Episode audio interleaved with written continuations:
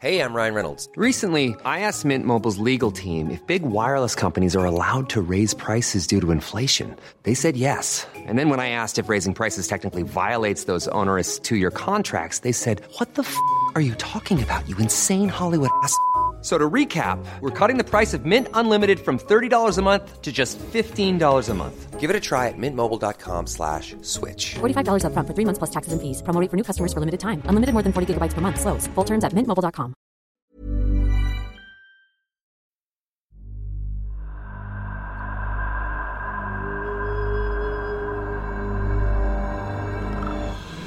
Vous écoutez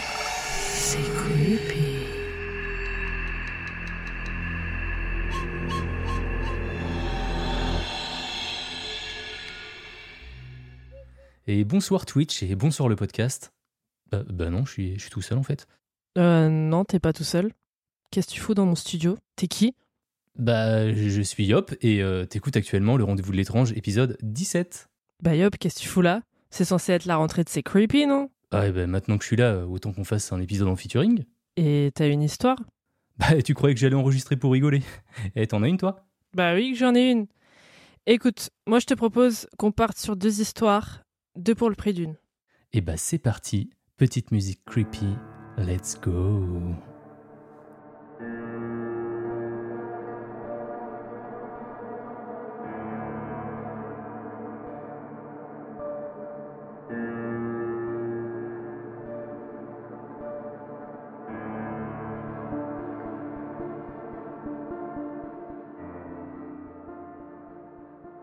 Bon, euh, Vanille, moi pour mon sujet, euh, je vais te présenter une histoire qui parle d'un groupe de randonneurs dont les membres sont morts en montagne et dont les circonstances de la mort Ah. sont mystérieuses, voire même très louches. Comme par hasard Comme par hasard, là tu vas me dire. La montagne oui, là tu vas me dire c'est l'histoire euh, du col de Diatlov. Tu connais très bien, hein, as fait Ah oui deux épisodes euh, sur le sujet, il me semble. hein. Ouais. Oui, Sauf que non, euh, sur Patreon. Exactement, donc abonnez-vous. Euh, là, on est sur une histoire euh, beaucoup plus euh, contemporaine. Elle s'est déroulée en 1993. Euh, Diatlov, c'était en 1959. Ok. Et ça s'est passé en Sibérie orientale, en Russie donc. Elle est moins connue que, le, le col, que l'histoire du col de Diatlov. Et pourtant, je la trouve assez horrible. Elle est assez balèze et il y a beaucoup de mystères. Ok, Donc, on était prête je suis prête. Rends-nous fiers.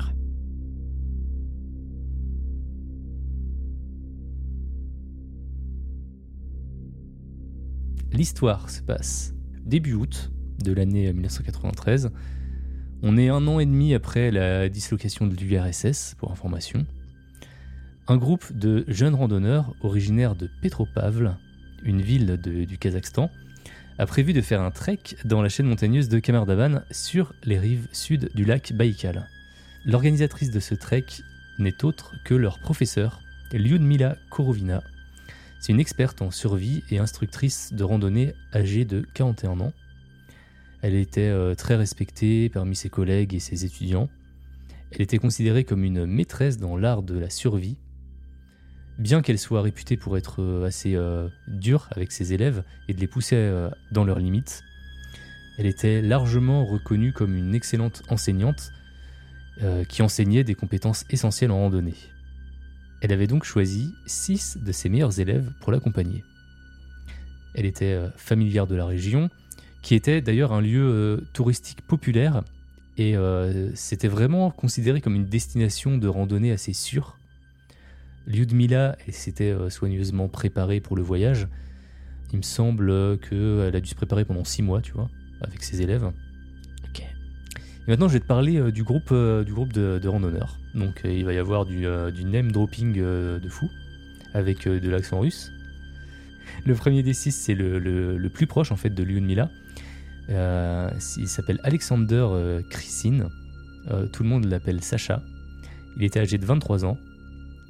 Lyudmila, connaissait Sacha depuis presque toute sa vie et elle le considérait presque comme un fils. Les cinq autres étudiants étaient Tatiana Filipenko, âgée de 24 ans, Denis Shvaksvin, âgé de 19 ans, Valentina euh, Utoshenko, euh, qui était surnommée Valia, âgée de 17 ans, Victoria Zalezova, âgée de 16 ans, et Timur Bapanov, âgé de 15 ans. 15 ans? Mais ça va ou quoi? Euh, je me rappelle plus pour Diatlov, mais Diatlov, ils étaient bien plus vieux, on est d'accord. hein. Ah non, mais je savais même pas qu'on pouvait partir en trek là à 15 ans. Bon, après, les Russes, je sais qu'ils font d'autres trucs dans la vie, mais. Et c'était censé être euh, une, pro- une randonnée pas trop, euh, pas trop technique, quoi. Ah. Mais ça devait quand même durer plusieurs jours. Ok. Donc il y avait euh, trois randonneurs et trois randonneuses, hein, donc avec Lyudmila. Et donc c'était beaucoup d'adolescents. hein. Mais a priori, ce que moi j'ai lu, hein, c'est qu'ils étaient tous habitués à marcher en montagne. Et ils, sont, ils, ils étaient assez bien entraînés avec Lyudmila. C'était un trek de euh, catégorie 4, donc pas trop difficile, mais quand même un petit peu. Et comme je te l'ai dit, ouais, ça faisait euh, six mois qu'ils le préparaient. Ok. En plus de ça, euh, c'était l'été et donc la zone n'était pas réputée pour être euh, dangereuse. Euh, Il y avait des touristes et euh, selon les prévisions euh, météo, le temps allait être euh, ensoleillé et clair. Donc en gros, tout va bien quoi. Ouais. L'itinéraire et le planning étaient précis. Ils avaient environ 80 km à faire et en chemin, ils devaient croiser un autre groupe de randonneurs mené par Natalia, donc c'est la fille de Lyudmila. Le rendez-vous était prévu le 5 août, soit trois jours après le départ. Avant même de commencer, l'ambiance était bonne et les six élèves étaient assez enthousiastes à l'idée de prouver leurs compétences en randonnée lors de ce voyage, surtout après toute cette préparation. Donc ça y est, nous sommes le 2 août, l'aventure peut enfin commencer. Le groupe part avec euh, pas mal de matériel en raison du fait qu'ils seront quand même plusieurs jours en pleine nature. Ils prennent euh, avec eux euh, leur tente, sac de couchage, des vivres et bah, tout ce qu'il faut pour camper en fait. Euh, ils ne partent. euh, en fait, ils n'ont aucun moyen de communication. Bah, à l'époque, c'était pas aussi répandu. Ok. Les deux premières journées se passent bien. Ils se sont même déroulés plus facilement que prévu. Donc euh, il faisait beau, quoi, le groupe avance bien. Ils arrivent à gravir le sommet, le sommet du mont euh, Retransliator. Ça fait, euh, on dirait un nom de Transformers, euh, ou je sais pas quoi. Et ce n'est qu'à partir du euh, 4 août, lorsqu'ils entament la descente, que les choses se corsent. Premier gros problème, les prévisions météo n'étaient pas fiables. Ah. En effet, il commence à pleuvoir non-stop à cause d'un cyclone actif plus au sud, en Mongolie. Le rythme est donc fortement ralenti. Donc déjà bah, parce qu'il y a des glissements de terrain, et donc bah, qu'il faut faire attention. Mais aussi que toutes leurs affaires elles sont mouillées, et donc ça ajoute un poids euh, important qu'ils doivent maintenant soulever. Le groupe commence aussi à pas mal fatiguer. Euh, ils font 4 repas par jour, mais ils ont faim en permanence. Ils ont froid aussi, comme ils sont constamment trempés. Et puis ils n'avaient pas de vêtements de pluie, hein, puisqu'il était censé faire beau. Non, mais ils avaient six mois pour se préparer. Ils ont même pas, tenu- ils ont même pas préparé une tenue de rechange au cas où. un, petit ca- un petit kawaii quand même, au cas où. Ah. Mais non, en fait non. ils étaient mouillés. Ok. Lyudmila décide alors de s'arrêter rapidement pour camper dans une zone dégagée, malgré la présence d'arbres à 4 km en contrebas qui pourraient les protéger. Mais euh, Lyudmila, à ce moment-là, elle explique son choix euh, par le fait que le groupe serait trop fatigué pour effectuer la descente. Ils dressent donc euh, leur campement et euh, malgré les mauvaises conditions, bah, ils n'arrivent pas à allumer un feu, car oui, il s'est mis à neiger entre-temps. hein. Ah ouais. Ah, il y a de la pluie et puis il s'est mis à neiger. Mais euh, malgré les mauvaises conditions, le groupe semble toujours de bonne humeur. Ils sont pressés de retrouver le, le groupe de Natalia le lendemain. Hmm. Le truc, c'est qu'ils sont jamais arrivés au point de rendez-vous. Natalia et son groupe, eux, sont bien arrivés, mais au bout d'un moment, comme le groupe de sa mère n'arrivait pas, bah, Natalia elle a décidé de continuer son chemin. Bah, pour elle, le mauvais temps avait dû les ralentir. Ça ne l'inquiétait pas plus que ça parce qu'elle connaît- elle savait que euh, sa mère elle était vachement expérimentée, donc euh, elle s'est pas posé euh, plus de questions, Hmm. mais elle pouvait pas se douter de ce qu'avait vécu le groupe de sa mère.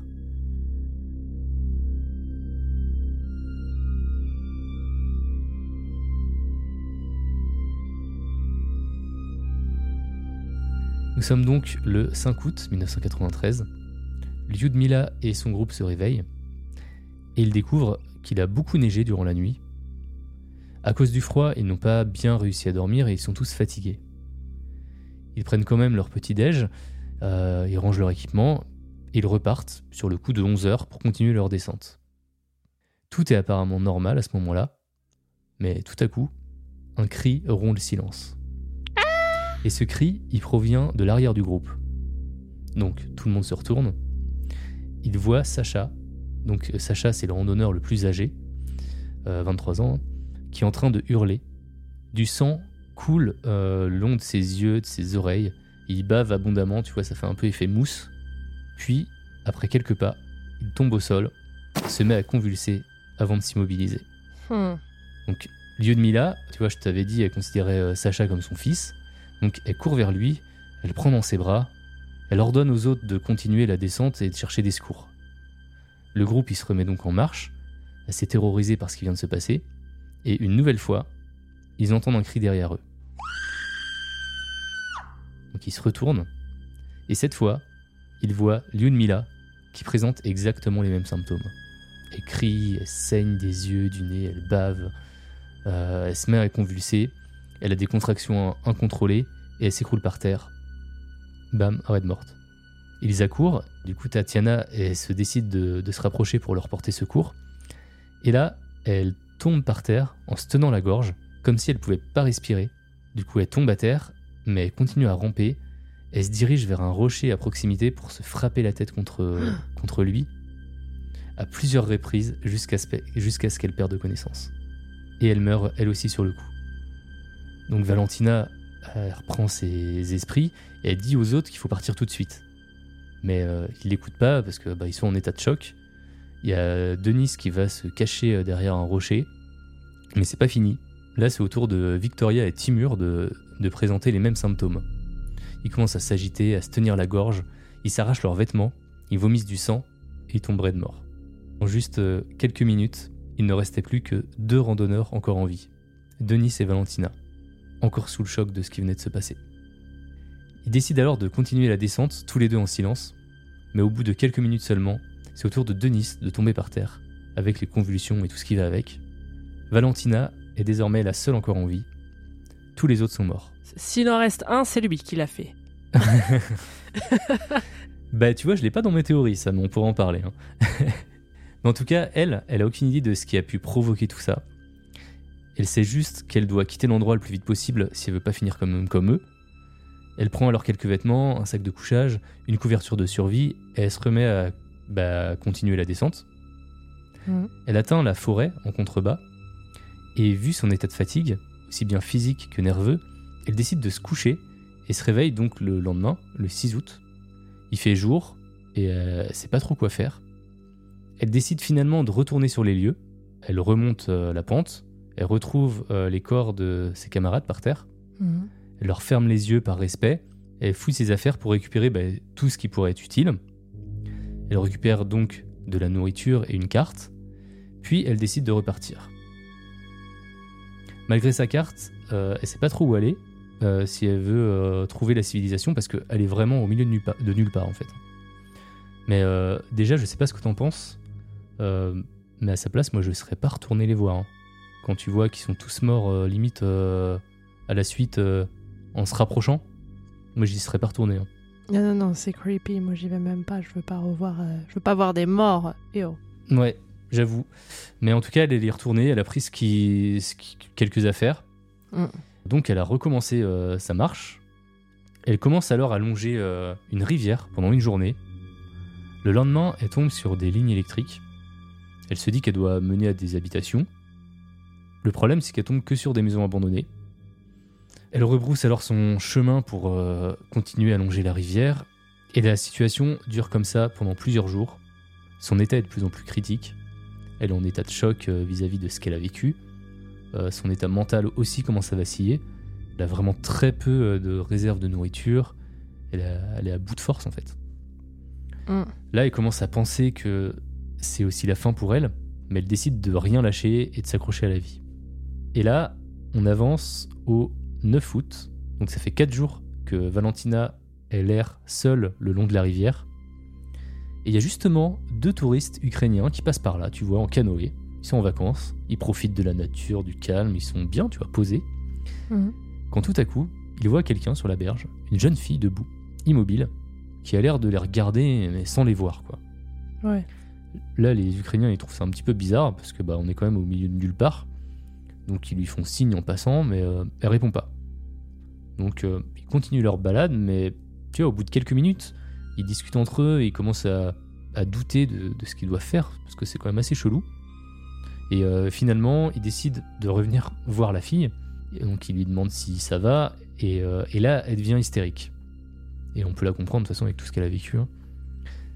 Donc, ils finissent par lui donner à boire, un petit peu à manger, et ils l'emmènent à un poste de police. Le problème, c'est que Valentina, elle est incapable de raconter en détail euh, tout ce qui s'est passé. Elle est trop sous le choc. Euh, donc ils essayent voilà, de prendre le peu d'informations qu'ils peuvent. Euh, donc ils prennent une déposition. Mais les secours, ils sont pas déclenchés tout de suite. Bah, parce qu'ils n'ont pas assez d'infos. Et en plus de ça, le temps est très mauvais dans, les montagnes de Kamardaban. Et les hélicoptères ne peuvent pas décoller. Ce n'est que le 24 août que les secours arrivent sur les lieux après deux jours à survoler la zone et ils retrouvent les corps des six randonneurs. Les sauveteurs remarquent qu'ils n'ont que très peu de vêtements sur eux et que trois d'entre eux n'ont plus de chaussettes ni de chaussures. Hmm, comme dans The Love. Ouais, ça, ça te parle ça. Ouais. Mais, euh, mais c'est cool, vu que tu connais bien Love, on pourra, je pense qu'il y aura plein de, il y aura matière à discuter. Mm. Le rapport d'autopsie a révélé que euh, tous les randonneurs, à l'exception de Lyudmila, qui elle a eu une crise cardiaque, eh bien tous sont morts d'hypothermie. Il a aussi été constaté qu'ils avaient euh, des signes d'échymose au niveau des poumons. La conclusion du rapport révèle que la cause de la mort serait liée à une carence en protéines résultant de la famine et de l'hypothermie extrême. La mort, selon les autorités, serait donc accidentelle. Et c'est vrai que euh, même s'ils mangeaient 4 repas par jour, ils avaient emmené que euh, très peu de sources de protéines, ils avaient surtout des glucides, et ils mangeaient euh, pas suffisamment euh, compte tenu de leur activité et du froid. Je regardais la liste de ce qu'ils avaient apporté, euh, genre il y avait des bonbons, du chocolat, des céréales, tu vois, mais il n'y avait pas de... Ouais, mais attends, t'as dit que ça a duré combien de temps, le, ce voyage? Alors eux, euh, alors c'est passé le 5 août, là ça faisait, euh, ça faisait 3 jours qu'ils étaient dans le froid, sous la neige, sous la pluie. Mais tu, tu, tu fais pas une carence en trois jours? Bah, c'était assez sport, tu vois, ils étaient, en, ils étaient habillés super légers sous la neige. Donc l'hypothermie, elle peut arriver très vite. Hein. Oui, l'hypothermie, d'accord, mais la carence. Enfin, comment tu fais une carence en trois jours? Enfin, Encore euh, deux semaines, euh, je peux commencer à me dire, bon, peut-être, mais trois jours? En fait, les deux vont avec, parce que ton corps, il a besoin de beaucoup plus d'énergie, tu sais, quand il doit combattre le froid. Hmm. Et c'est pour ça qu'ils mangeaient 4 repas par jour, mais a priori, ils mangeaient du chocolat et des bonbons, et... euh, Bon, ils avaient quand même d'autres trucs, hein, je, te, je te rassure. Mais euh, ils n'avaient pas euh, des masses de protéines, en vrai. Hmm. Par contre, c'est vrai qu'il y a quand même pas mal de zones d'ombre dans cette histoire. Euh, D'abord, euh, les saignements des yeux et des oreilles, euh, ainsi que la, la bave, ça n'a pas été pris en compte dans les résultats du rapport. Ensuite, et là c'est assez, assez bizarre, les dépouilles des randonneurs, elles ont été enterrées dans des cercueils en zinc, Hmm. ce qui sert en général à éviter tout risque de contamination en cas de maladie contagieuse. Et généralement, quand tu meurs d'hypothermie, tu vois, c'est pas vraiment contagieux. hein. Ouais. Mais peut-être que à cause de Diatlov, ils se sont dit, bon, cette fois-ci, on va pas Ouais. prendre de risques. Ouais, ouais. Parce qu'on avait déjà la théorie du, de la radioactivité, donc bon, cette fois-ci. Dans, euh, dans- dans le doute, ça coûte. euh, enfin, si, ça coûte plus cher, mais voilà, on sait jamais quoi. Mais euh, moi, alors, la- cette affaire, je la, je la connais un peu déjà, je l'avais déjà entendue. Mais il me semblait que justement, à un moment, ils avaient plus assez de bouffe.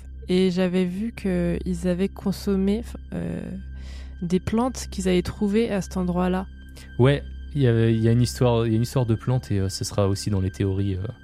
Ah, excuse-moi. Il y a aussi le fait que euh, Valentina avait l'interdiction de parler publiquement de la tragédie. Ah, C'est que 25 ans plus tard, en 2018, qu'elle a accordé une interview à un journal pour raconter son histoire. ok. Et donc, euh, je t'en parlerai aussi de cette interview. Oui. Et du coup, à ce moment-là, il y avait des rumeurs qui circulaient comme quoi il serait mort parce qu'il randonnait dans un endroit où il y avait des euh, essais d'une arme chimique. Encore? Et c'est vrai que, bah, c'est la Russie, hein. Mais ils font que ça ou quoi? Et euh, c'est vrai que vu la rapidité et la manière dont les six randonneurs sont tous décédés les uns après les autres, bah, on peut se poser des questions. Surtout qu'au vu de certains symptômes, tu vois, la folie soudaine, les saignements, bah, ça peut quand même ressembler aux effets d'une arme chimique. Et là, je pense qu'on arrive au moment euh, de l'histoire où je, je pense qu'on peut aborder toutes les théories autour de cette affaire. On va quand même revenir un petit peu sur la théorie officielle, parce que voilà, c'est la théorie soutenue euh, par le gouvernement, celle de l'accident. Hum. Parce que oui, on peut quand même mourir d'hypothermie en pleine montagne, même en plein été, tu vois. Parce que en Russie, même en été, bah, il peut faire froid. Surtout que les randonneurs cumulaient euh, des facteurs qui allaient dans ce sens. Bon, déjà, ils n'étaient pas préparés pour le temps qu'ils ont eu. Ils étaient donc trop peu couverts euh, pour la pluie, le vent, la neige. Ils ont dû euh, supporter des températures assez basses qui n'étaient pas du tout prévues. Euh, ils mangeaient pas assez compte tenu de leurs efforts. Et le fait que certains randonneurs ont arraché ou enlevé leurs vêtements, bah, ça fait sens. C'est ce qu'on appelle en fait le déshabillement paradoxal. En gros, euh, passé un certain stade de froid, bah, tu commences à ressentir des sensations de chaleur, voire même de brûlure, et bah, tu veux retirer tes vêtements en fait. Mais c'est dingue, ça leur est arrivé tous au même moment, genre. Bah c'est ça. Bah, c'est un peu comme Diatlov. Hein. Ouais, c'est ça arrivé au ça- même moment. Ouais, ça ressemble beaucoup à Diatlov. Non, mais c'est possible, tout ça et tout. Mais moi, ça me semble bizarre. Ça...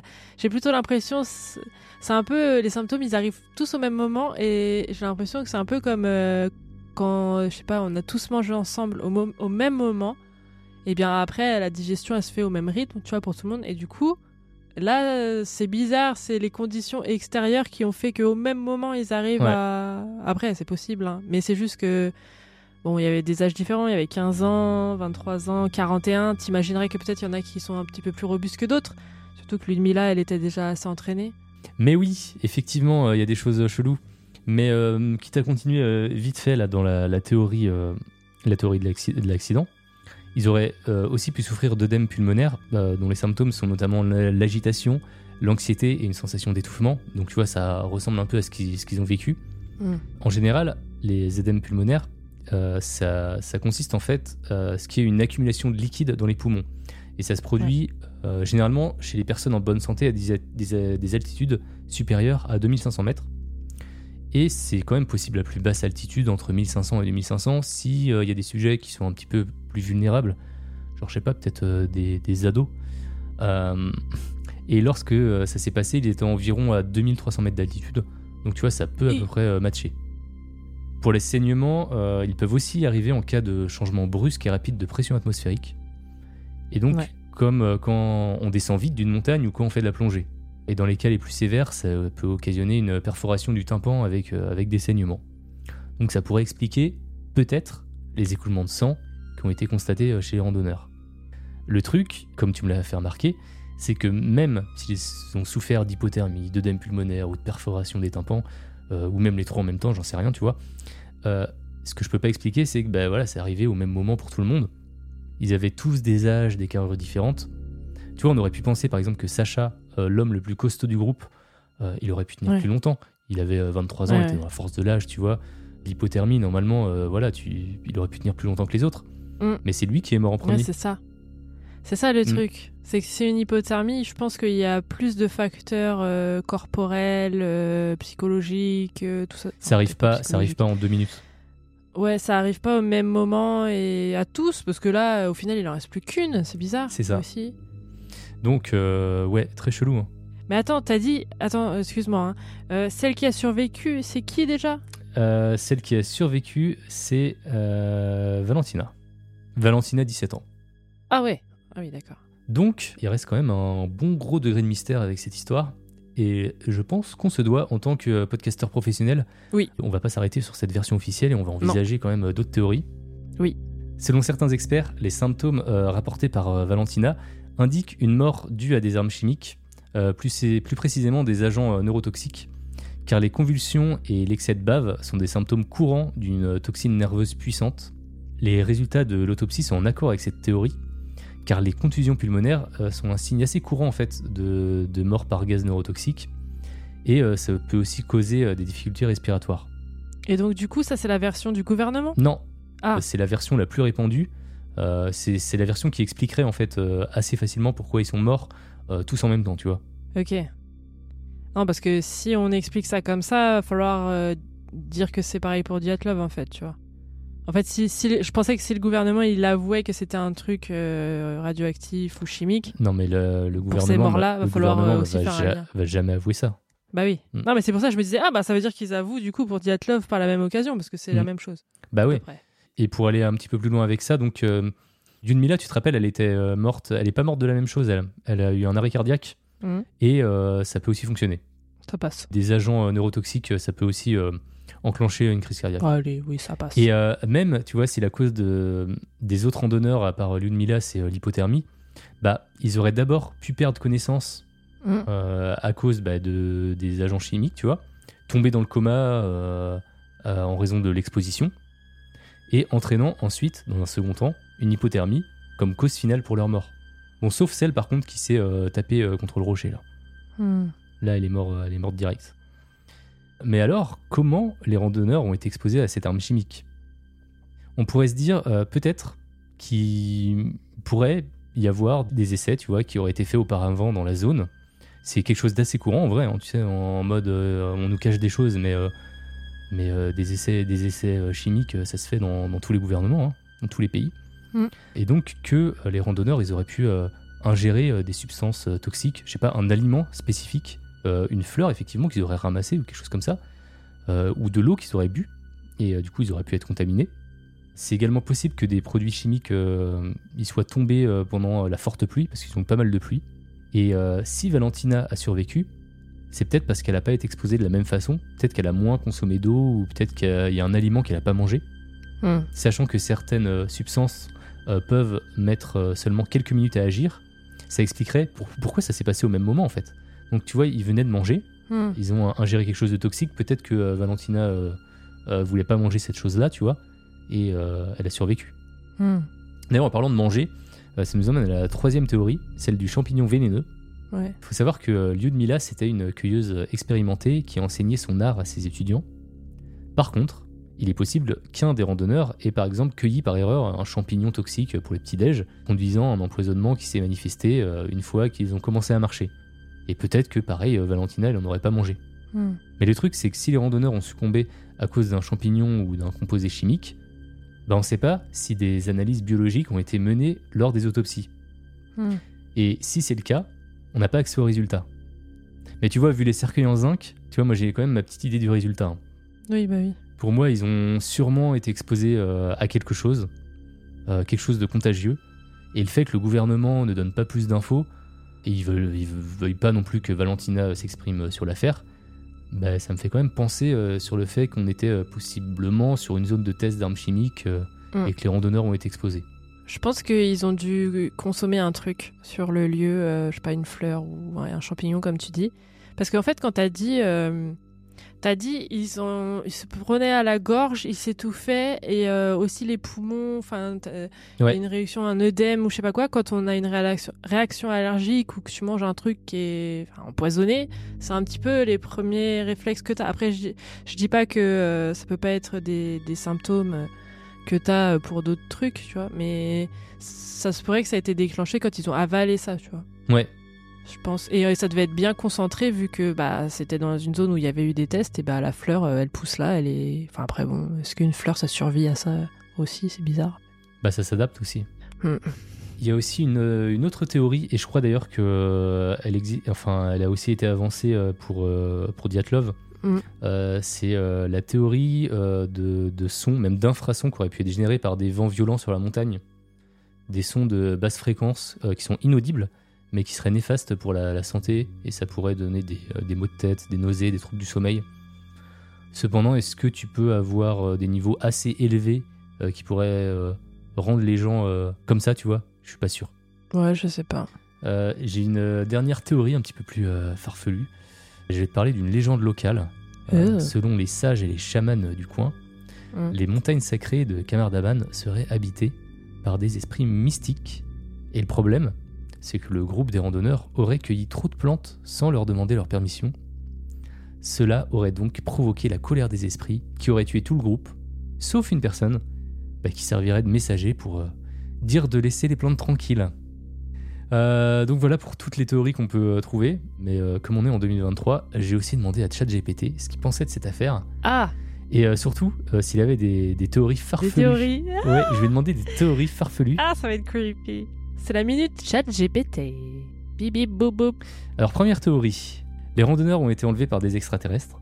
Peut-être que les randonneurs ont été enlevés par des extraterrestres qui cherchaient à étudier les humains dans leur environnement naturel. Peut-être qu'ils ont été choisis pour une expérience scientifique intergalactique et ont été renvoyés sur Terre après avoir été examinés sous toutes les coutures. Bah oui, bien sûr. Deuxième théorie, Ok. les randonneurs ont été attaqués par des animaux mutants. Et si les randonneurs ont été attaqués par des animaux mutants qui ont été créés par une expérience scientifique secrète dans la région de Kamardaban, peut-être que ces animaux ont développé des capacités surhumaines et ont attaqué les randonneurs pour les empêcher de révéler leur existence. Euh, troisième théorie par ChatGPT, les randonneurs ont rencontré une porte interdimensionnelle. Et si les randonneurs ont accidentellement rencontré une porte interdimensionnelle cachée dans la montagne de Kamardaban, peut-être qu'ils ont été aspirés à travers la porte vers une autre dimension, et ils sont toujours piégés là-bas aujourd'hui. Mais attends, mais t'as rajouté euh, science-fiction dans le script J'ai dit théorie farfelue. Ah, farfelu, Ouais. ok. J'en ai une autre de ChatGPT. Euh, les randonneurs ont été victimes d'une malédiction, et ça rejoint un petit peu la, la théorie d'ailleurs euh, que je te disais juste avant. Euh, Peut-être que les randonneurs ont été victimes d'une malédiction lancée par une sorcière locale ou un chaman qui voulait protéger les secrets de la montagne. Peut-être que la malédiction a causé des hallucinations et des comportements étranges qui ont conduit à la mort des randonneurs. Hmm. Et dernière théorie par ChatGPT, les randonneurs ont découvert une base militaire secrète cachée euh, dans la montagne de Kamardavan. Peut-être que les soldats ont vu les randonneurs comme une menace pour leur mission et ont décidé de les éliminer pour protéger leurs secrets. Hmm.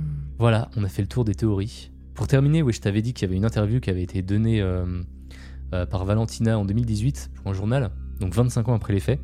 Dans l'interview, elle revient sur son enfance. Elle explique qu'elle a grandi à la campagne et euh, que toute jeune, elle travaillait à la ferme pour aider ses parents.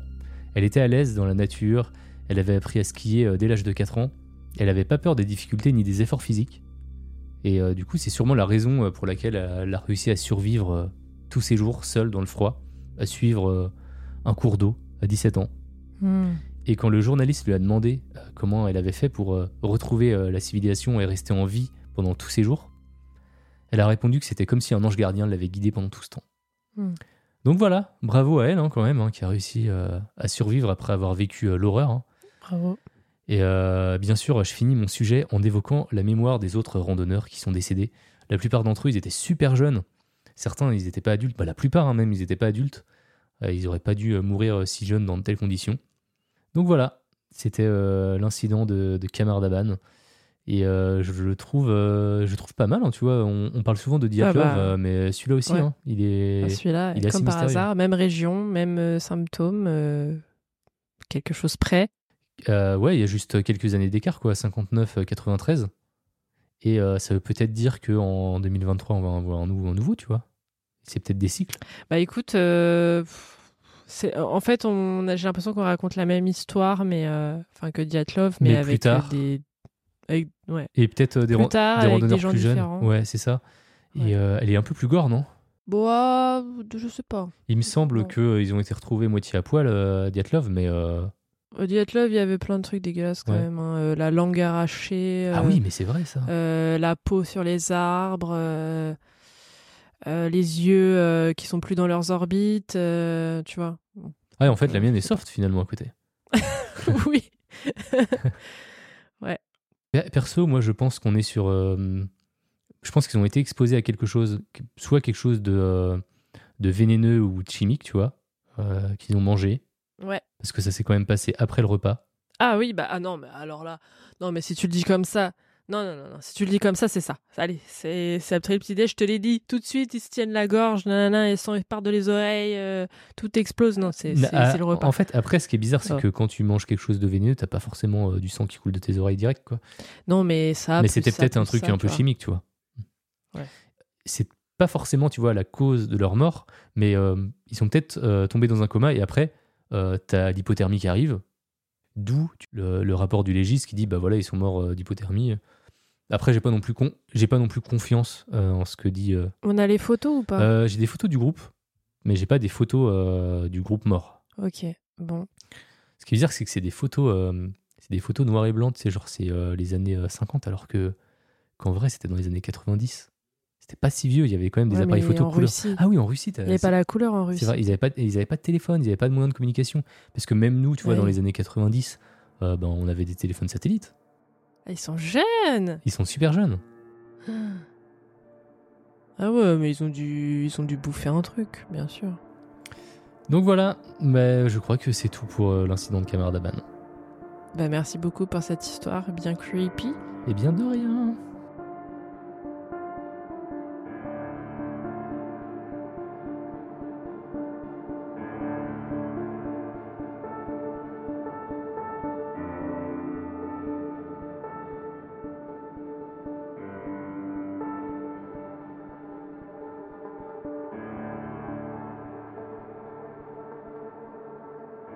Alors moi, je vais vous raconter une histoire de meurtre très mystérieuse qui s'appelle l'affaire des masques de plomb et elle se passe au Brésil.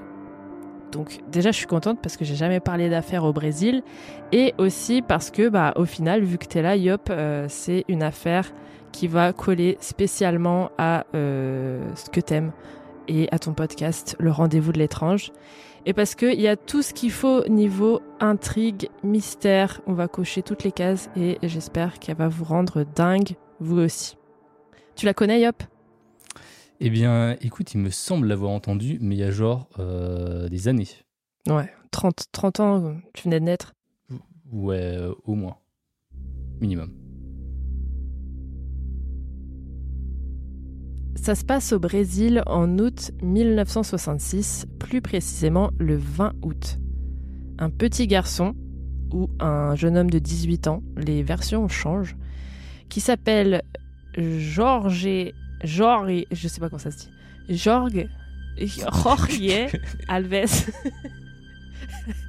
Alves fait voler dans le ciel son cerf-volant sur une colline du nom de Morro de Vintém, Divintin, qui se trouve dans l'état de Rio de Janeiro. Tu pouvais pas choisir une affaire plus simple. non. En baissant les yeux quelques instants de son cerf-volant, il aperçoit dans l'herbe, un peu plus loin, deux masses au sol, deux hommes allongés dans l'herbe qui font sûrement une sieste. Il s'approche, et en fait non, ils ne font pas la sieste. Enfin si, sauf que cette sieste, elle est du type éternel. Vous l'avez compris, ils sont morts. Merci. Jorge, Jorge, je sais pas comment ça. Attends. Et ça s'écrit comment en fait? J-O-R-G-E. Ah, c'est c'est pas brésilien ça. Jorge. On va dire Jorge. Jorg, ok. Jor- Georgie. On va dire Georgie. Georgie redescend la colline et va vite se rendre au poste de police, leur faire part de sa découverte. Bon, la police en prend note, mais vu que les corps se trouvent sur la colline, qui est plutôt difficile d'accès, les policiers vont reporter leur trek au lendemain, le temps de regrouper toute une équipe de pompiers qui pourra monter là-haut avec tous les outils qu'il faut. Le lendemain donc, un petit groupe de pompiers s'y rend et arrivé sur place, il remarque direct que la scène est assez étrange. Il s'attendait à tout sauf à ça. La première chose qu'il remarque, c'est la présence d'espèces de lunettes qui recouvrent les yeux des victimes. Tous les deux ont les yeux recouverts par de drôles de lunettes, de la forme de lunettes 3D, vous savez, euh, du ciné à l'époque, là, en papier. Sauf que là, il n'y a pas de trou pour voir à travers. Il les inspecte de plus près et il se trouve que ce sont des masques lunettes qui ont été découpés dans des feuilles de plomb et ensuite posés sur leurs yeux. Ils sont également vêtus d'une drôle de manière, ils portent des costumes cravates identiques et par-dessus ceci des imperméables jaunes. Donc en fait, ils sont super stylés, ils sont bien habillés, mais ils ont des masques quoi, euh, chelou. Voilà, ils sont sapés et ils ont des masques euh, comme s'ils allaient euh, faire une cure de soleil. Ok. Sur la scène, il n'y avait aucune trace de lutte. Les cadavres n'avaient aucune blessure et leurs bijoux et portefeuilles étaient intacts. Il semble qu'on ne les avait donc ni agressés ni volés. Près des corps, on retrouve aussi un sac. À l'intérieur de celui-ci, on trouve une bouteille d'eau vide, un mouchoir, leur papier d'identité. Bon, jusque-là, ça va. Mais il y avait aussi des serviettes mouillées et un carnet dans lequel se trouvaient des instructions très mystérieuses. Je cite 16h30, soyez à l'endroit spécifique. 18h30, ingérez les capsules. Après effet, se protéger avec les masques de métal et attendre le signal Ah, cryptique. Selon leur papier d'identité, les deux corps appartiennent à Manuel Pereira de Cruz et Miguel José Vania. Bravo. Merci. Ce sont des techniciens radio qui travaillent dans une usine d'électricité à Campos, à plus de 260 km de la colline où ils ont été retrouvés. Les corps sont redescendus à la ville pour qu'on les autopsie. Faut noter qu'ils ont été retrouvés dans un état de décomposition avancé. Donc, même si le médecin légiste dit qu'il n'y avait pas de signe de lutte ou de blessure, c'est pas certain à 100% parce que les corps avaient déjà bien entamé la décomposition, Mhm. donc ils n'ont pas euh, pu faire d'analyse toxicologique à proprement parler et démontrer si par exemple ils ont subi un empoisonnement via les capsules, peut-être. Le médecin légiste ne parvient donc pas à identifier la cause de la mort exacte. Et j'ai lu aussi que apparemment, c'était pas une affaire euh, vue comme super importante à l'époque. La police, elle était pas à fond dessus et le médecin légiste non plus. Certaines sources disent même que ben ça lui a pris du temps à examiner les corps, genre ils en avaient enfin c'était pas une affaire de la plus haute importance et donc les corps ont été euh, laissés sur le côté à décomposer un petit peu trop longtemps avant qu'ils s'y intéressent. Donc en gros, il y a un peu de négligence par-ci par-là et au final, bah il reste pas grand-chose à apprendre des corps pour aider à la compréhension de cette affaire. Ah, c'est dommage. C'est ballot. T'allais dire un truc?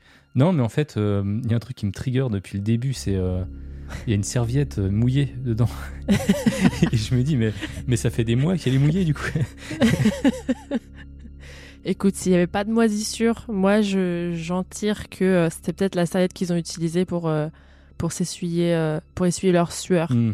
euh, de la montée. Tu vois, comme à la salle, là, quand ils disent d'apporter une serviette qui sert à rien, là. Ah ouais. ben, c'est, ça doit sûrement être ça. C'est leur serviette d'effort, peut-être. Ah. Voilà. Après, ils disent pas à quel point elle est mouillée, tu vois, donc euh, j'avoue. La police ne pense pas que la mort soit d'origine criminelle, donc ils sont pas affolés plus que ça. C'est pour ça, en fait. Bah, c'est vrai que ça fait un peu, ça fait un peu suicide. Tu vois, vu comme ça, vu vraiment euh, de loin. Hmm. Peut-être qu'ils se disent, oui, bon, bah, ils ont fait ça dans leur coin tous les deux, et, puis voilà quoi. On, on va voir ça par la suite. Mais ils vont quand même mener une petite enquête. Elle va être lancée par l'inspecteur José Venancio Bitancourt, euh, très français. Ouais, j'avoue. portugais, afin de savoir ce qui est vraiment arrivé. Ils vont essayer tout d'abord de retracer leur emploi du temps jusqu'au jour fatidique. Il semblerait que les deux techniciens ont quitté leur ville, Campos, le 17 août, en prenant le bus jusque Vintém. Ils y sont arrivés en début d'après-midi à 14h30. Dans une boutique, ils achètent leur manteau imperméable jaune et ils sont aperçus un peu plus tard dans un bar où ils achètent la fameuse bouteille d'eau qui sera retrouvée dans leur sac. La serveuse se souvient très bien d'eux. Elle dit qu'au moment où ils sont passés au bar, la météo se gâtait et il commençait à pleuvoir. Elle a remarqué que les deux hommes paraissaient très stressés et qu'ils regardaient sans cesse leur montre, surtout Miguel. C'est marrant qu'ils s'en rappellent autant, tu vois, ça fait quand même des mois. Hein. Ouais. C'est, il devait être marquant du coup. hein. Après, bon, est-ce que c'est en mode euh, sous le coup de, de la police qui vient, t'es en mode Ah, ouais, je m'en souviens, ils avaient l'air trop stressés. Enfin, t'as envie de dire un truc, tu vois, parce que tu sais que ça va être euh, viral, comme on dit. Ah, peut-être. Un témoin affirme avoir ensuite vu les deux hommes faire de l'autostop et monter dans une Jeep vers 17h. Celle-ci les a déposés en bas de la colline, puis elle est repartie. Même ça, ça me semble ouf que genre le témoin, il a réussi à les suivre du moment où ils sont montés dans la voiture jusqu'à ce qu'ils soient déposés devant la colline. Ces deux hommes sont bizarres. On va les suivre. Comme ça, si dans plusieurs mois, les, les policiers Ouais. euh, viennent me poser des questions, je serai prêt. Je te jure. Et c'est là que Manuel et Mi- Miguel ont commencé leur ascension. Et c'est pas une petite colline parce qu'ils sont retrouvés à 300 mètres d'altitude. Ça fait super haut. C'est la hauteur de la tour Eiffel, hein, pour point de comparaison. Et la police n'a aucune idée de ce qui a pu se passer ensuite. C'est là que les théories les plus folles entrent en scène et je vais vous les présenter. D'abord, on a celle de la police, qui change d'avis et qui pense maintenant que les deux hommes ont été tués. Selon eux, la mention rendez-vous à l'endroit spécifique démontre qu'une troisième personne leur a donné un point de rendez-vous. En effet, les enquêteurs ont également remarqué que les phrases étaient très mal écrites, mal formulées, Donc ils pensent qu'on leur a sûrement dicté. Ok. L'inspecteur Bittencourt penche donc pour un meurtre avec comme mobile la volonté de récupérer une grosse somme d'argent, car la rumeur court qu'un de ces deux hommes se trimballait avec beaucoup d'argent sur lui, bien qu'on ne sache pas d'où cette rumeur sorte. En tout cas, les masques de plomb sur les yeux et les notes retrouvées seraient pour la police une tentative des tueurs de brouiller leur piste. La théorie du suicide est quant à elle écartée parce que les deux hommes ont été retrouvés avec du matériel de travail tout neuf qu'ils ont acheté pendant leur voyage, donc du matériel d'électricien qu'ils seraient spécifiquement venus acheter à Campos pour leur travail. On pense que du coup, s'ils avaient voulu se suicider, ils n'auraient pas fait semblant de travailler et d'acheter du matériel. Oui, c'est pas faux. C'est pas faux, mais en même temps, bon. Oui, en, même temps, tu peux euh, aussi en profiter euh, pour vivre tes derniers jours avec du super matériel high-tech euh, d'électrici- d'électricien. hein. Du matériel semi-pro, bah oui, t'as quand même. euh, Ouais, quand même. On connaît ça, nous, en Mhm. tant que podcasteur. euh, Je préférais mourir avec un chour, quoi, tu vois. Exactement. Ensuite, l'affaire prend un autre tournant quand elle a été rendue publique dans les journaux. Et c'est là que les gens ont commencé à s'intéresser à celle-ci et à fabuler des théories euh, les plus farfelues. Bah, tu m'étonnes en même temps. Et non, mais une, une enquête comme ça, ça donne trop envie de théoriser. hein. Et du coup, tu, tu... est-ce que tu est-ce que arrives à imaginer ce que je vais te dire? Si tu la, tu, après, tu la connais peut-être un petit peu, mais. Euh, déjà, là, j'étais en train de regarder sur euh, internet juste pour euh, euh, voir à Ah, quoi. mais tu triches non, non, non, non, j'ai rien lu. J'ai juste regardé à quoi ressemblaient les lunettes. Ah. Ça fait vraiment euh, lunettes euh, de soleil, Mm, mais en ouais. plomb, quoi. Donc, Ouais, c'est euh, en gros, des lunettes qui servent à rien. Donc, en, en gros, ils ont pris un cachet et ils ont, ils ont porté ces lunettes. Ouais, c'est ça. En fait, c'est, c'est, c'est- je vais vous mettre les photos sur, euh, sur mon site et tout. Mais en gros, les lunettes, c'est des espèces de, de découpes qui ont une forme de lunettes, mais c'est plat. Et ils ont posé ça sur leurs yeux. Donc, c'est pas vraiment des vraies lunettes, mais. Et ouais, c'est en plomb. Voilà. Et ils ont soi-disant ingéré des capsules parce qu'elles ont été retrouvées. euh, Enfin, on a retrouvé les restes des capsules à côté de leur corps. Mais on dirait que ça fait euh, ouais, des lunettes pour se protéger les yeux de quelque chose. Mm. Et euh, moi, je dirais, je sais pas, est-ce qu'ils étaient dans une secte euh, qu'ils attendaient, je sais pas, genre ils ont pris une pilule pour, je sais pas, vo- genre voir Dieu ou quelque chose comme ça, et qui devaient s'en protéger, s'en protéger les yeux. Tu vois, je, je vois un truc comme ça, moi. Après, si tu veux voir Dieu, euh, tu veux, oui, non, mais tu être en, protéger en- les yeux en en même temps que présence, en- être en présence de Dieu, voilà. Ah, oui, oui. Tu veux ressentir. Et, exactement. Voilà, ok. Moi, je, moi, ce serait ça ma théorie, tu vois. Eh ben, on note et on avance, je vais te, je vais te dire. Donc, la théorie la plus farfelue, c'est celle qui accuse les aliens. Ah, j'avais pas pensé, c'est vrai. Ah. Il y a la CIA et les aliens aussi. oui. Oui, c'est ça. Un ami des deux victimes, Elcio Gomez, rentre en scène et va témoigner que ceux-ci, donc les victimes, avaient rejoint un groupe de spiritualistes scientifiques et que celui-ci menait des expériences afin de rentrer en contact avec les esprits des extraterrestres Hmm. par le biais de substances et de drogues psychédéliques. Donc en gros, euh, c'est ma théorie, sauf que tu remplaces Dieu par euh, les extraterrestres. quoi. les, les esprits des extraterrestres, attention, c'est Oui, pas, effectivement. euh, C'est pas les petits bonhommes verts eux-mêmes. Enfin, je sais pas ce que c'est leur délire, mais bref. Et comme par hasard, une dame du nom de Gracinda Barbosa Coutinho do Souza Tu fais de moins en moins d'efforts. hein.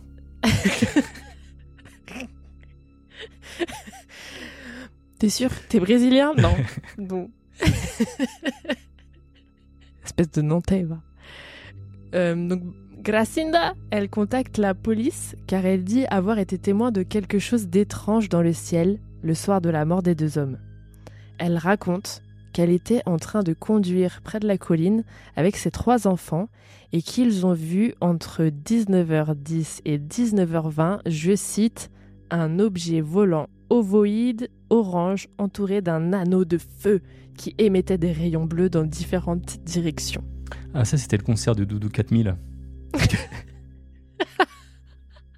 non, mais en vrai, euh, ça- c'est c'est exactement la. Enfin, on n'a pas de notion de date, donc euh, on sait pas quand est-ce qu'ils sont morts. Donc on a encore moins la, la notion des heures et tout. Bah, à 17h, ils ont été déposés, je te rappelle, par la Jeep au pied de la colline. Ah oui, c'est vrai qu'on a vraiment une le notion temps de date. qu'ils ouais. montent 300 mètres, Oui, t'as raison. le temps qu'ils montent 300 mètres, euh, apparemment, ça leur prend deux heures. Donc euh, deux heures pour monter 300 mètres, ça va. Je sais pas, ouais, oui, oui, a priori, ouais. Quand ces révélations paraissent à leur tour dans la presse, un tas d'autres personnes se mettent à témoigner de la même vision. Ce qui expliquerait donc pour certains pourquoi les victimes portaient des masques de plomb sur leurs yeux. Ce serait pour se protéger des rayons radioactifs d'un vaisseau extraterrestre. Les pilules feraient donc aussi partie du rituel. Bon, après, j'ai noté que euh, comme, comme les corps étaient trop décomposés, ils n'ont jamais pu tester ce qu'il y avait dans leurs organes et dans leur estomac. Donc pour moi, on peut pas vraiment savoir s'ils les ont vraiment avalés. Tu vois. Tout ce qu'on retrouve, c'est des emballages, des capsules à côté de leur corps. Mais du coup, ça pouvait être euh, tout à fait une mise en scène, comme la police l'a dit. Et puis, bon, euh, les masques, c'est pas diffi- difficile à poser sur les yeux euh, de quelqu'un que tu viens de tuer, quoi. Tu vois. Si jamais c'était un meurtre. voilà. Et euh, j'imagine que les emballages, il n'y avait rien d'écrit dessus. Il n'y avait pas genre écrit euh, Efferalgan 500 mg. Non, non, il y avait. Malheureusement, non. On a... Je t'ai dit, on n'a pas beaucoup d'infos. Mm. hein. On n'a même pas les photos des capsules ou quoi. Ok. Donc, je suis même pas sûre qu'elles aient existé. Même les capsules. Parce que on a les photos des masques, mais c'est tout. On a aussi les, les photos des gars et les photos de la note aussi. Oui, oui, voilà. Mais par exemple, euh, enfin, comment. euh, Bon, après, on a dû les retrouver, mais c'est bizarre de pas les prendre en photo, les capsules. Enfin, bon, écoute. Bah, à l'époque, il n'y avait pas d'appareil photo numérique. hein. Chaque photo comptait. hein. En 1966 Ouais, si, c'est vrai. Bah oui. Ah, écoute, je sais pas, je n'y étais pas. hein. Ouais. Faudrait que je demande à Dan. Ouais, mais, on lui euh, demandera. On demandera à Dan. Trois infos à rajouter par rapport à cette théorie des aliens. Cette colline serait très connue pour ses événements spirituels et paranormaux à cette époque. Et, petit détail creepy, on dit que l'herbe n'a plus jamais poussé à l'endroit où ont été retrouvés les corps. Ah, là, je demande à voir en 2023. Let's go, hein. À part qu'aujourd'hui, à ce qui paraît, euh, c'est très dangereux là-bas. Donc, euh, parce Ouais. qu'il y a, il y a toute une favela qui s'est installée autour. Donc, Ah, euh, ok. tu peux pas y aller en fait, shop. D'accord? Ok. Après, on pense que c'est à cause de la grande quantité de formaline ou de formol, j'ai lu formal- formaline, mais je sais pas si le terme est correct, que la police a répandu sur le lieu pour masquer l'odeur des corps. À voir si c'était commun de faire ça, parce que je vois pas trop l'intérêt dans une enquête. euh, Enfin, c'est des cadavres en pleine nature, ça va pas l'abîmer, Mm. Tu vois, de- d'avoir des corps. Mais jeter des produits comme ça, si. Enfin, c'est une scène de crime. Pourquoi tu, tu jetterais un truc sur la, sur la scène Ouais, non, c'est le dernier truc que tu fais sur une avant scène de crime. partir Ouais. alors que c'est en haut d'une colline à 300 mètres où il y a personne qui va. Enfin, Mm. l'odeur, elle va gêner qui? Tu vois ce que je veux dire? Ouais, c'est clair. Euh, Donc voilà, ça serait pourquoi l'herbe n'a n'a plus poussé depuis. La troisième info, c'est qu'on retrouve à leur domicile, à tous les deux, des livres ésotériques. Donc plein de trucs en lien avec le délire de communiquer avec euh, les esprits, les aliens, etc. Voilà, c'est à peu près tout ce qu'on sait. J'ai fait le tour de cinq sites différents pour regrouper euh, toutes ces infos. Et j'ai fait mes théories, du coup. Bon, ma première théorie, elle est naze, mais c'est la plus simple. Est-ce que c'était pas un truc en lien avec leur travail? Euh, Ils avaient un job à faire sur la colline, et il devait forcément, enfin forcément, je sais pas, y avoir un truc électrique. Euh, en général, c'est là qu'on fout les lignes radio, électriques, etc. Donc du coup, peut-être fallait qu'ils montent jusque là-haut avec leur nouveau matériel qu'ils ont acheté exprès, etc. Et peut-être qu'ils avaient besoin de se, se cacher les yeux euh, pendant l'installation. Enfin, je sais pas, que c'était peut-être une étape pour se protéger de je ne sais quoi. Et avaler un médoc anti-radiation. Enfin, tu vois ce que je veux dire? Bah, je vois ce que tu veux dire, mais ça me paraît. euh, Je suis pas sûr que ce soit des pratiques très courantes dans, dans le milieu euh, Ouais, des, électriciens. Ouais, mais en 1966. Bah, du coup, faut demander à leur employeur. Bah oui, mais ça, on n'en sait Est-ce rien. que la police l'a fait, ça? Ah, mais je n'ai aucune info. Je t'ai dit, là, c'est tout ce qu'on avait là. Ah, mais Je pensais que quand tu faisais des recherches, euh, bah, du coup, t'interrogeais les personnes et tout. Tu fais pas ça toi? Euh, bah là, j'ai pas pu. Pour, euh, pour des raisons financières, j'ai pas pu me rendre à, à Rio dans les temps, mais Ok. Ouais. Bon, euh, tu nous feras euh, dans le prochain épisode, tu nous en reparleras du coup. ouais, j'irai faire un follow-up. Parce que ouais, il n'y a pas de mention de ligne électrique ou de radio, ou radio dans la zone. Dans, dans l'enquête non plus. Donc au final, peut-être qu'il n'y a pas de, de, de- enfin, de trucs électriques à cet endroit-là et qu'ils n'avaient pas de raison d'aller là-haut. Qu'il y avait peut-être que des arbres. Et puis j'avais noté que ouais, ça aurait pu être demandé à leur employeur, mais il n'y a aucune notion de ça. Hmm. J'ai aussi trouvé sur un site un passage qui décrivait un peu la vibe du lieu et des quartiers autour de la colline euh, à cette époque. Ça dit que c'était assez calme et maintenant, au contraire, euh, c'est décrit comme, je cite, effrayant avec des zones inhabitées et d'autres où surgissent des baraques, un labyrinthe de voies irrégulières, des montées, l'enroulement des passages qui se croisent et des pylônes à haute tension. Donc tu vois, maintenant il y a des pylônes. Ça se trouve, il y en avait aussi à l'époque. Bah, peut-être, ouais. Donc euh, ils avaient peut-être une raison de monter là-haut, je sais pas. Ouais, mais c'était quand même à 260 km euh, de là où ils habitaient, tu me disais. Oui, mais ils devaient peut-être aller, je crois, à Rio pour acheter euh, des, des machines spécifiques. Tu vois Oui, mais j'imagine, mais euh, leur employeur, il va pas leur dire bah, tant que vous êtes à Rio, j'ai j'ai un truc pour vous. Bah si. Bah, Tant, tant que vous êtes à Rio, j'ai une colline avec un pylône à réparer et du coup ils sont montés. Et en même temps ils se sont dit waouh. euh, ouais, mais j'imagine. enfin, je sais pas, le gars il avait l'air stressé de monter là-haut. Autant euh, prendre les, des électriciens du coin. Écoute, c'est 1966, il doit y avoir trois euh, électriciens au Brésil. Enfin, tu vois. Ouais, pas sûr, quand même, pas sûr. Bref, moi en tout cas, je me demande depuis quand sont installés ces pylônes à haute tension parce que ça pourrait être une très bonne raison d'aller là-haut pour eux. Ma deuxième théorie, c'est leur pote que je trouve très chelou, El- Elcio Gomez. Ma théorie, ce serait qu'il les a tués et comme par hasard, il dit à la police que ces deux potes faisaient partie d'un groupe ésotérique et que ceci explique que cela, comme par hasard. Le mec, il arrive et il explique tout par l'ésotérique et puis on pose plus de questions. Tu vois, ça se peut qu'il les a tués. Ah, mais il les a tués comment? Vu qu'il y avait pas trop de traces, tu vois. Genre, il, il les aurait forcés peut-être à prendre la pilule Bah, en vrai, tout est possible. Il aurait pu les tuer n'importe comment. On sait pas, vu qu'on n'a pas les. On n'a rien à l'autopsie à cause de la décomposition des corps. Aussi, on sait pas si c'est un vrai ami. Tu vois, il dit ouais, je suis un ami, je les connais, nana. On sait pas si c'est un ami, on sait pas si c'est un collègue, on sait pas si c'est une connaissance. Tu vois Ouais. Donc, euh, parce qu'à la base, les deux victimes, c'est des collègues. Donc, pour avoir un ami en commun qui travaille pas avec eux, enfin, c'est spécifique quand même, non? Genre, euh, ah ouais, je les connais tous les deux, mais c'est c'est pas mes collègues. Enfin, je sais pas. Peut-être que c'était un ancien collègue, tu vois, donc peut-être il y avait du bif entre eux. Ouais.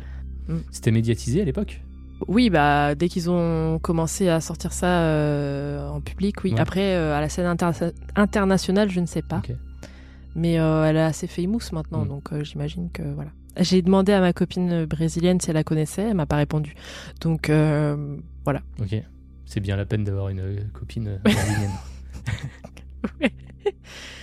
voilà. Donc j'attends et puis je vous dirai. ok. Très bien. Euh, donc ouais, donc du coup, moi je trouve que c'est assez bizarre le truc de c'était mes amis, nanana. Ouais, j'y crois pas trop. Euh, donc peut-être que c'était leur collègue, imagine, et qu'il leur a fait un coup parce qu'ils savaient qu'ils allaient avoir beaucoup d'argent pour les machines, par exemple, tu vois. Mm. Ouais, on doit aller acheter les machines, elles coûtent cher et tout. On a je sais pas combien de reais dans la poche, nanana. Et du coup, bah, il leur a donné rendez-vous tout en haut, en bas du pylône. Ouais. Et peut-être que Miguel, euh, il a senti, Miguel, il a senti que, bah, que c'était leur ancien collègue, euh, qu'ils aimaient pas trop. Donc bon, peut-être qu'il a été muté là-bas à 260 km, tu vois, et que c'était lui qui était censé s'occuper du pylône. Bref, tu vois, j'ai inventé des histoires. Ouais, tu vas, super loin. Et je suis. Enfin. Enfin, ouais, ça, ça me paraît bizarre un petit peu. euh. Moi, j'ai pas l'impression que c'est lié au travail parce que ça aurait. Enfin, les... tu vois, l'enquête euh, l'aurait facilement trouvé, tu vois. Ils auraient euh, vu avec Mm. les- leur employeur et tout. Euh, et là, ils auraient pu dire oui, effectivement, ils étaient en haut de cette colline parce que leur employeur leur a demandé. Mais euh, Mm. déjà, je vois pas pourquoi ils porteraient ces masques, quoi, ces sortes de lunettes cheloues. Bah après, le gars, vu qu'il savait, leur ami, là, il savait qu'ils avaient un délire spiritualiste, euh, je sais pas quoi, là. Bah, il leur a dit, prenez tout votre matériel et tout, je sais pas quoi, on va s'en servir euh, en haut de la colline, comme c'est une colline réputée pour être un peu creepy, Mm. où il se passe des trucs euh, ésotériques. Il a dû leur dire, bah écoutez, on va faire une pierre de coups, on va réparer le pylône ensemble, et bah vous allez amener vos masques et vos trucs, et puis on va tenter un truc. Oui, sauf qu'ils ils étaient, ils étaient que tous les deux dans le taxi, là, dans la voiture. Ouais, c'est vrai, c'est vrai. Bah, Peut-être qu'il l'attendait en haut du pylône. Moi, je pense qu'ils ont fait ça tout seuls co- comme des grands, tu vois. Après, ouais, mais je sais pas, en fait, tout- les notes aussi, tu vois, les notes qui disent, qui donnent des instructions à l'avance. Oui, par, par contre, il y a sûrement une tierce personne. Mm. Ça, je suis d'accord, ouais. Bah oui, ça c'est sûr. Bah, leur secte, hein. Ou alors c'est, ou alors c'est les instructions ouais, de la secte Mm. qui leur ont donné, et ils ont écrit ça. Genre comme c'était, comme ils ont dit que c'était des notes un peu cryptiques, euh, mal écrites. Peut-être que ça- ils ont été à un rendez-vous de secte Et ils ont écrit les notes, genre euh, vite fait, tu vois, Mm. oui, avaler 16h30, nanana, et hop, euh, Bah ouais. dans leur carnet. Mais c'était dans, c'était dans leur carnet de travail. Parce que à- dans le carnet, en fait, au début, il y avait, il y avait des, des références euh, de, d'appareils euh, qui leur servaient au travail. Et dans ce même carnet, il y avait les instructions. Donc bon, euh, c'est bizarre si dans ton temps libre, tu vas faire un truc de sec, tu prends ton carnet de travail. Enfin bon, après, je sais pas. Bref. Ils aimaient peut-être beaucoup leur travail. hein. Ouais. bah écoute. Euh, bon, moi je suis pas convaincue par le truc des extraterrestres. hein. La lumière bizarre au-dessus de la colline, euh, certains ont dit peut-être que c'était de la foudre. Peut-être qu'ils ont Mm. été frappés par la foudre. Mais bon, leur, leur corps, il il y avait aucune trace de brûlure ou, ou quoi qu'est-ce. Donc euh, voilà, et ça explique pas comment ils ont mis les masques de plomb. Enfin, ils sont pas allongés là-haut pour attendre la foudre. Hmm. Et euh, ça, ex- ça explique pas non plus les notes, euh, les capsules, etc. Et aussi, un truc que j'ai observé et que je trouvais bizarre sur les photos. En fait, je vous mettrai la photo où ils ont été retrouvés et on voit les corps par terre. Moi, j'ai trouvé ça bizarre qu'elles soient à cet endroit-là. C'est des photos de l'enlèvement des corps, en fait, quand euh, les secours arrivent et que. bah, Enfin, les secours. Euh, ils, arrivent pour enlever les corps. Bah, je trouve ça très bizarre, l'endroit où ils sont qu'ils ont soi-disant choisi pour s'allonger et euh, attendre les extraterrestres. Ils sont en plein buisson. On dirait qu'on les a plutôt balancés là pour les cacher. Enfin, moi, je me serais pas allongée dans les ronces comme ça. Là, ça, ça a l'air un petit peu. Tu vois ce que Bah, je veux dire disons qu'ils ils sont à moitié cachés, à moitié découverts, quoi. Donc en fait, c'est pas le bon move euh, pour s'allonger, mais c'est pas non plus le bon move euh, pour, euh, se cacher. un corps, ouais. C'est ça qui est super bizarre. Ouais. En plus, à droite, on dirait que c'est c'est- c'est libéré. Enfin, tu pouvais t'allonger là. Pourquoi tu t'allonges en plein milieu dans les buissons euh, Enfin, Ouais, clairement, ouais. Donc voilà. Donc j'ai trouvé ça bizarre aussi. Bah écoute, euh, l'affaire, elle est bouclée, soi-disant, mais elle est toujours pas résolue. Et on se demande toujours aujourd'hui ce qui a bien pu se passer en haut de cette colline. Euh, voilà, franchement, c'était une affaire courte parce que euh, il y c'est Ouais, les seules infos qu'on a. euh, Et- Non, il n'y a pas grand chose et il y a tellement. Enfin. euh, C'est chiant à expliquer parce que tu sais, tu vois, tout à l'heure j'étais en train de te dire oui, ça peut être leur travail, nanana, mais après ça explique pas le fait que, soi-disant, Miguel il était stressé. Pourquoi il serait Bah oui, stressé juste avant de monter le truc? Est-ce qu'il travaillait ou est-ce qu'il travaillait pas? Pourquoi ils sont venus jusqu'à. euh, Pourquoi ils ont fait 260 km, soi-disant, pour le travail? C'est pas expliqué. Euh, Enfin, tout, est un, tout un tas de trucs, c'est un peu dur à expliquer. Du coup, toi, ta théorie, c'est la secte toujours? Bah euh, ouais, déjà ça part mal en fait quand t'es dans un groupe sectaire. Mm. Ça part, ça part très mal. donc, Ouais. euh, donc je pense ouais que c'est, ils sont sûrement liés. Puis euh, le- je pense que les indications viennent sûrement de là. La, la police, du coup, c'est quoi le- leur rapport final en mode c'est en disent quoi eux? Bah, eux, ils disent que c'est un meurtre parce que euh, pour eux, les notes, c'était des indications d'une tierce personne. Enfin, c'était instru- instructionné par. C'était, euh, ils ont eu l'ordre de quelqu'un d'autre, en gros. Ouais. Les notes, c'était pas eux, tu vois, apparemment. Et euh, bah, la personne leur, les aurait manipulés pour monter jusqu'en haut. Et là-haut, elle les aurait tués et elle aurait maquillé la scène de crime en leur mettant euh, des masques, euh, euh, capsules, ce que tu veux, voilà quoi. Ok, donc c'est un super maquillage quand même. Mais ouais. Ou peut-être que, sachant qu'ils étaient de, de, dans une secte ou je ne sais quoi, là, peut-être que ça les a manipulés en. Enfin, ils étaient influençables au point d'avaler des capsules Oui, par contre, sûrement. et tout et tout. Sûrement. Et que, du coup, il y avait une somme à récupérer, apparemment. J'ai lu euh, sur plusieurs sites qu'il y avait une grosse somme aussi. Donc, voilà. Après, je sais pas d'où elle sort, parce qu'ils ont rien retrouvé, forcément. Bah, la- l'assurance euh, qu'ils ont prise euh, deux jours avant. C'est toujours comme ça. Non, là, il n'y a pas d- il y a pas d'assurance, là. Mais ouais, je sais pas ce que c'est cette somme là dont il parlait. Et aussi, moi, je trouve que, tu sais que ce truc ésotérique là, ça aurait pu être aussi inventé par son pote. Hein. Parce que euh, son pote, il a bon dos, il arrive, ouais, mais ils ont des livres chez eux, il aurait pu très bien aller les mettre là-bas. Puis ça veut rien dire. Moi, j'ai le livre des esprits euh, sur ma table de chevet. euh, Enfin voilà quoi. Si vous apprenez que je suis retrouvé dans une forêt avec euh, des masques de plomb là, vous avez vu. Enfin, tout ce que je veux dire? Est-ce que vous allez y croire? Je ne sais pas. Franchement, je me poserai la question deux, trois fois. Euh, bah, non, mais voilà, les livres pour moi, ça veut rien dire. hein, c'est bon, j'ai. Oui, on a le droit de s'intéresser à des sujets sans forcément. euh, Voilà. Mm.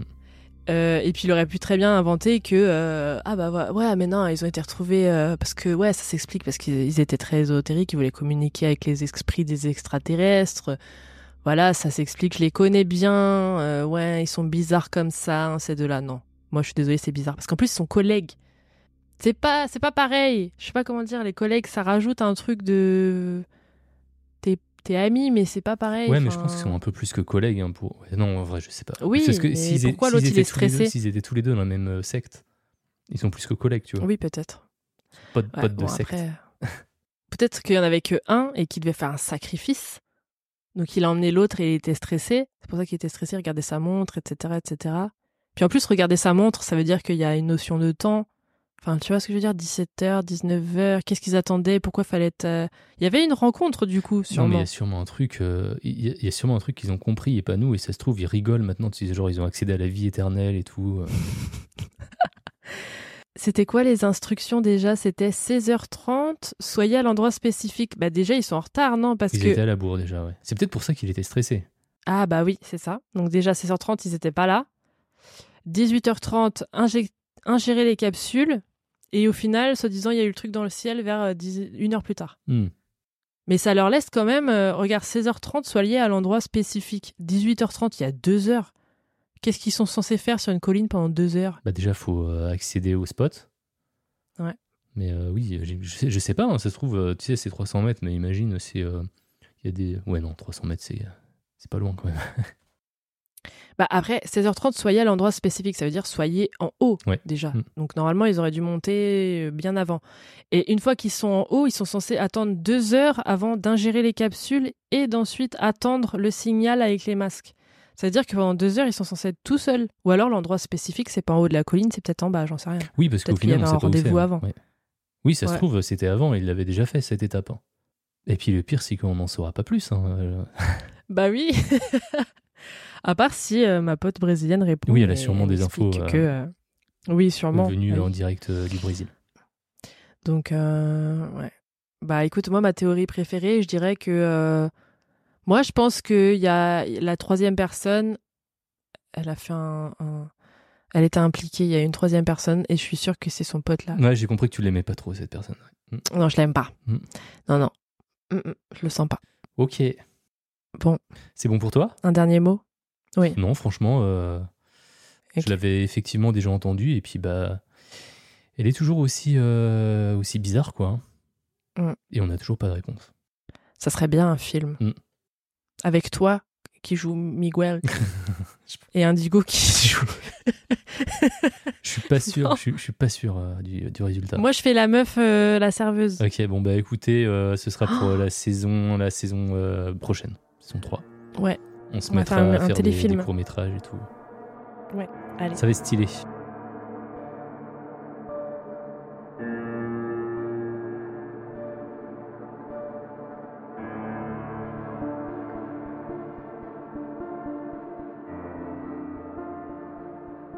Voilà, c'était les deux histoires euh, qu'on avait en stock pour vous. L'histoire des masques de plomb au Brésil et l'histoire de Kamar Daban en Russie. Merci à tous d'avoir écouté l'épisode jusqu'au bout. Et merci à tout le monde euh, qui m'a soutenu sur Patreon cet été, euh, qui a écouté tous les épisodes exclusifs. Il y en a beaucoup là maintenant. Il y en a combien? Il y en a 11 Waouh. T'as Waouh. pas mis le combien? Tu veux que je T'as mette le combien? Oui, vas-y, s'il te plaît. Combien? 11 Merci à tous et euh, merci à ceux qui ont suivi aussi le reste de l'activité des antipodes du label. N'est-ce pas, Yop? C'était très actif de ton côté, non? Ben nous, on s'arrête jamais, jamais. Bah, du coup, on a continué avant d'aller dormir, on a continué le rendez-vous de l'étrange et, euh, et euh, peut-être qu'à un moment donné, il va falloir que je fasse une pause, mais, euh, mais non, c'est c'est cool. Mm. En fait, on a passé un bon été parce que tu vois, tous les podcasts s'arrêtent, il reste plus que toi. Donc, les gens t'écoutent, donc c'est cool. Bravo, hein. bravo pour ce rythme effréné. Bon bah merci d'avoir écouté ce nouvel épisode de C'est Creepy, de la rentrée de C'est Creepy. Ouais, enfin, euh, rendez-vous de l'étrange plutôt. Hein. Mais non, c'est toi qui as craché dans mon podcast. Ouais, bref, euh, ça va être un double épisode, je pense, hein, j'ai l'impression. hein. Oui, c'est ça. Bon, bah écoutez, pour ceux qui me connaissent pas, je m'appelle Vanille. J'ai un podcast qui s'appelle C'est Creepy, dans lequel je vous parle de tueurs et tueuses en série paranormales et mystères en tout genre, comme ce soir. Voilà. Donc vous pouvez me retrouver euh, dans mon podcast. Et toi, du coup? Stylé. Et bah moi c'est euh, Yop et euh, j'officie euh, dans, le Rendez-vous de l'étrange qui est un podcast que euh, j'enregistre tous les mois en live, bah, sauf finalement cet épisode qui sera pas en live, mais généralement c'est enregistré sur Twitch, twitch.tv slash Yop. Et bah, c'est un podcast qui parle bah, de mystères, bah, comme en, en fait hein, ce soir, hein, c'est généralement des, euh, des histoires euh, dont finalement on n'a pas la réponse. Donc euh, à la fin d'un épisode, on se pose généralement plus de questions que- qu'au début. Des affaires qui rendent dingue. Exactement.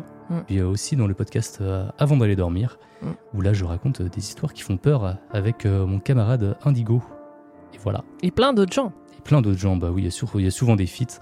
Et d'ailleurs, tu étais dans un des derniers épisodes et tu vas bientôt revenir. Oui. Ça va être stylé. Ça va être plus 18. Je sais pas, je me rappelle plus. Non, Mais- Non, mais. oh, genre, tu sais plus ce que j'avais à dire dans le dernier épisode. Non, en vrai, je sais plus, on en enregistre tellement d'histoires. bon, bah écoute. Ça J'aurai sera la- la surprise la pour toi, là. Ok. Épisode avec la femme enceinte, là. Je me rappelle plus. Je me rappelle, je me rappelle effectivement, t'avais joué une femme enceinte, mais après, je sais plus. Ouais, bon, écoute. On va pas épiloguer. Hmm. Voilà. Et sur ce, on vous dit à bientôt dans nos podcasts pour de nouvelles histoires. Bien, t'es prêt, Yop? Ah, je suis prêt. Bien Creepy. creepy.